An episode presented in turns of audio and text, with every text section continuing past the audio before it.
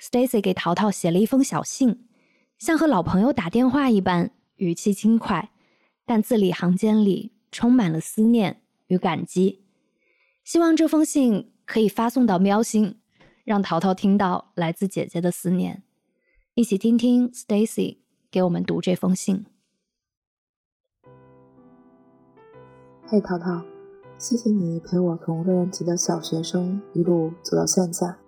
还记得你尿了我初一期中考试前的英语书，让我用着泛黄且混合着氨水味道的英语书度过了下半学期。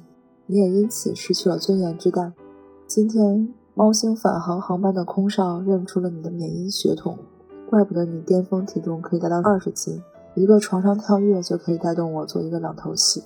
你年轻的时候是个暖男，在我伤心的时候扒着抽屉喵喵地站起来哄我。在青春期吵架的时候，站在五号妈妈的中间，团团转悠着劝架。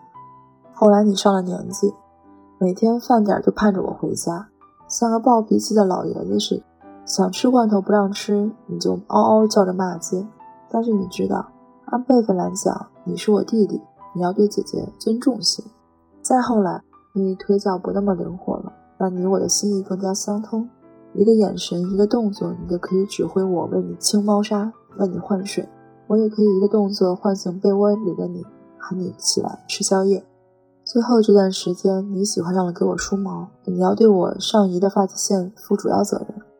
而且吧，你要知道，新冠烧到三十九度是不能通过舔我脑门来降温的。你胆子小，去楼下爬松树，抱着不撒手。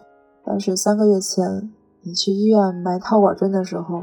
去输液，去抽血，你一声也不吭。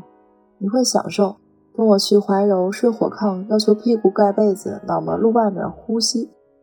但是四斤的你瑟瑟在我的被子里一待就是待一天。